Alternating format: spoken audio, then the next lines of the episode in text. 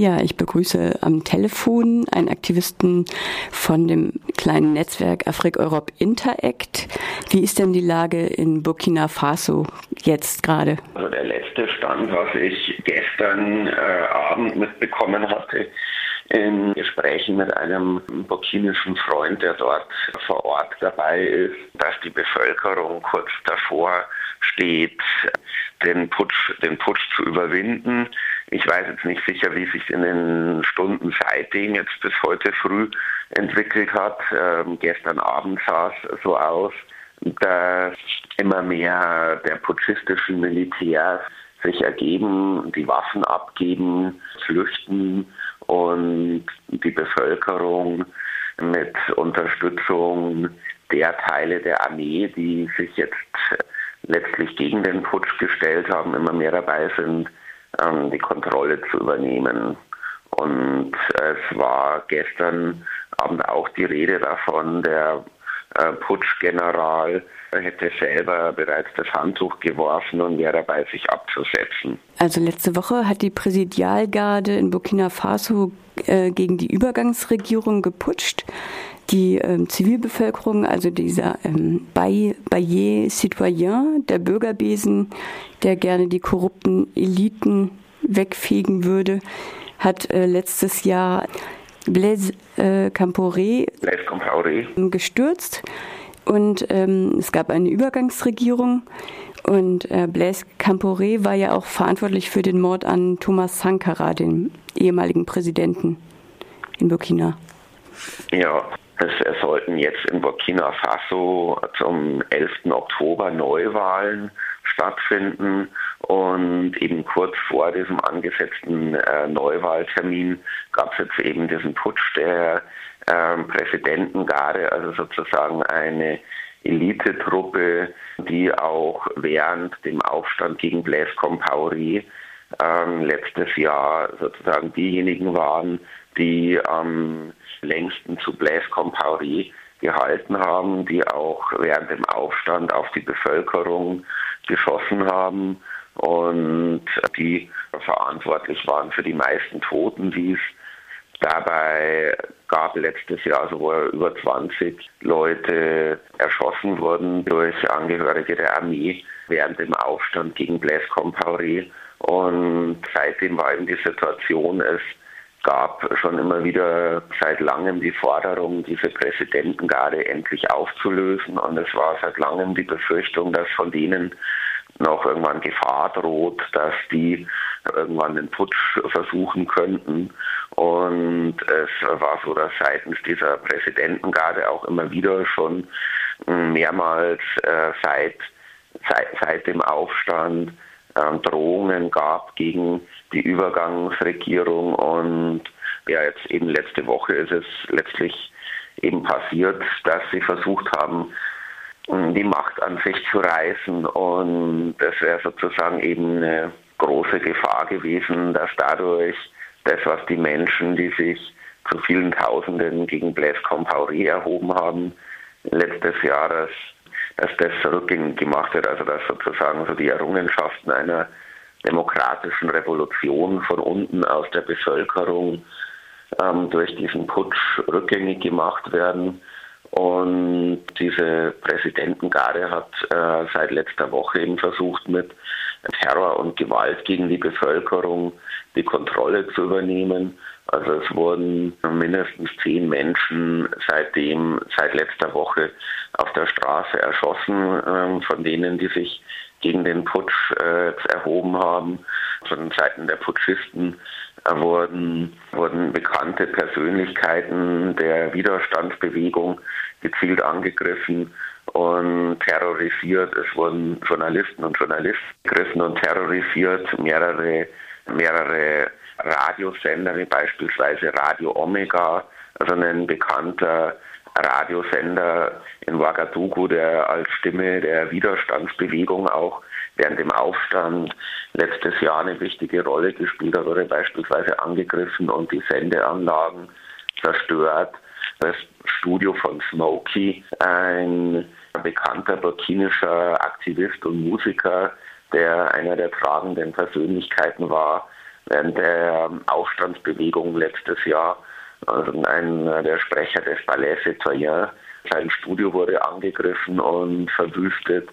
Es war sozusagen seit letzter Woche auf den Straßen in Ouagadougou offener Terror durch die putschistischen Militär geherrscht hat, aber eben auch das Bemerkenswerte war, dass in Ouagadougou und vielen anderen Städten die Bevölkerung sich ähm, trotz der Gefahr, obwohl die Kommunikationskanäle über Medien zeitweilig massiv eingeschränkt und blockiert waren, sich trotzdem organisiert haben und es geschafft haben, die Putschisten immer mehr zurückzudrängen, also sich die Menschen über äh, über selbstorganisierte Radiosender, über soziale Medien und andere Kanäle ihre eigenen Kommunikationswege geschaffen haben, dass es äh, Widerstand in den Stadtteilen organisiert wurde, äh, dass man immer wieder Bilder gesehen hat von vielen tausenden Leuten, die auf die Straßen geströmt sind, um den Putsch rückgängig zu machen dass äh, seit letzter Woche von den Gewerkschaften aufgerufenen Generalstreik gab, oder dass immer wieder die unbewaffnete Bevölkerung eigenhändig putschistische Militärs entwaffnet hat. Also und man sieht eben jetzt danach aus, dass, äh, also es war jetzt der Stand von letzter Nacht, dass nämlich die Leute kurz davor stehen, dem Putsch erfolgreich ein Ende zu bereiten. Wie ist denn die Rolle der Musiker in der friedlichen Revolution in Burkina Faso? Also es gab eben äh, mehrere bekannte Musiker, die eine sehr tragende Rolle drin gespielt haben. Also beispielsweise bei der äh, Bewegung Ballet Citoyen ist, äh, also, also Ballet Citoyen hm, wurde maßgeblich aufgebaut von bekannten Künstlern und Künstlerinnen und vor allem Musikern und äh, so Leuten wie äh, Smokey, ein sehr bekannter Hip-Hop-Künstler ist, oder Sams Kaloja, ein Reggae-Künstler. Und also die Leute kennt jeder und jede in Burkina und hm, auch noch andere, deren Namen jetzt nicht ganz so bekannt sind, aber eben genauso diese politischen hm, Hip-Hop- und Reggae-Künstler waren Leute, die äh, sehr, sehr maßgeblich beteiligt waren daran, die Bevölkerung zu mobilisieren und, und doch auf jeden Fall eine sehr tragende Rolle in dem Aufstand gespielt haben. Also die beispielsweise auch bis zu dem Aufstand hin Mobilisierungstouren durch die Stadtviertel unternommen haben und auch eben ihren Bekanntheitsgrad als Musiker dafür genutzt haben, die Leute zum Widerstand zu mobilisieren. Noch eine letzte Frage. Also ich habe gelesen, dass die Präsidialgarde, die ja geputscht hat sozusagen gegen die friedliche Revolution, dass sie dafür kämpfen, mehr Privilegien zu behalten. Also diese Präsidialgarde war hatten sozusagen jetzt in der Zeit seit Blaise Compaoré eine, ähm, eine sehr bedeutende Funktion als Elitetruppe, die auch besser bewaffnet waren als ähm, die restlichen Teile der Armee, wodurch es überhaupt möglich war, diesen Putsch durchzuführen. Und auf jeden Fall ein bedeutender Machtfaktor im Staat waren, die sozusagen nicht gewillt waren, diese Rolle als Machtfaktor zu verlieren und schon gar nicht gewillt waren, möglicherweise als äh, eigene Einheit aufgelöst zu werden. Das war sozusagen eben, eben ein wesentlicher Grund, warum sie geputscht haben und Sie haben es ja sozusagen nicht nur dabei belassen, äh, Forderungen zu stellen, sondern gleich versucht, wirklich die Macht im Land zu übernehmen. Äh, sie haben dann ein, sie haben die Gremien der Übergangsregierung und des Übergangsparlaments für abgesetzt erklärt und haben ein neues provisorisches Kontrollgremium, dem sie zynischerweise den Namen äh, Nationales Komitee für Demokratie gegeben haben, eingesetzt. Also sie haben sozusagen eben einerseits versucht, ihre Privilegien zu verteidigen und aus dem heraus gleich äh, in ziemlichen Größenwahn versucht, die Macht an sich zu reißen. Und Sie wurden auch von der USA im Kampf gegen den Terror trainiert, habe ich gelesen.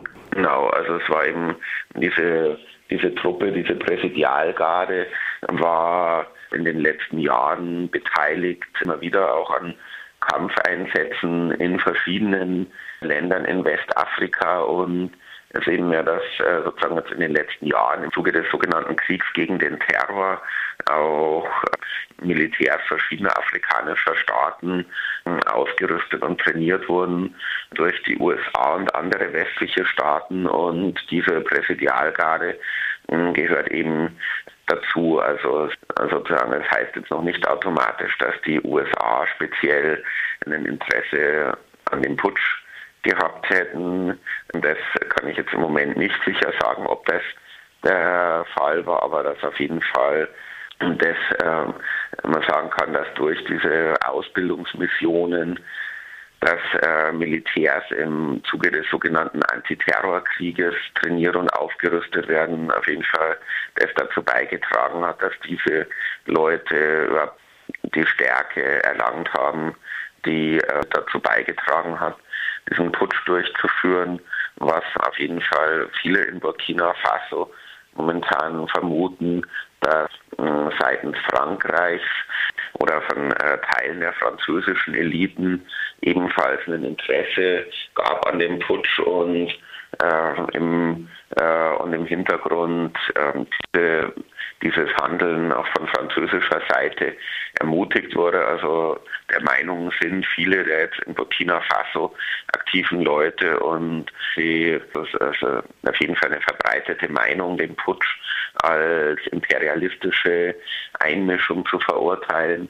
Was auf jeden Fall auffällig war die letzten Tage, dass seitens der westafrikanischen äh, Union, also der CDAO bzw. ECOWAS, äh, die Vertreter, die zu Verhandlungen nach Burkina Faso gereist sind, wie der senegalesische Präsident Macky Sall, in, äh, versucht haben, in den Verhandlungen äh, einen Zustand herzustellen, äh, der es den Putschisten ermöglicht hätte, äh, unter für sie äußerst günstigen Bedingungen ähm, die Macht ähm, abzugeben und die burkinische Übergangs, die Gremien der burkinischen Übergangsregierung, äh, das burkinische Übergangsparlament sehr massiv in seiner Handlungsfähigkeit beeinträchtigt hätte und ähm, also viele sehen eben jetzt auch diese Politik äh, der CDAO bzw. ECOWAS als äh, Art von verlängertem Arm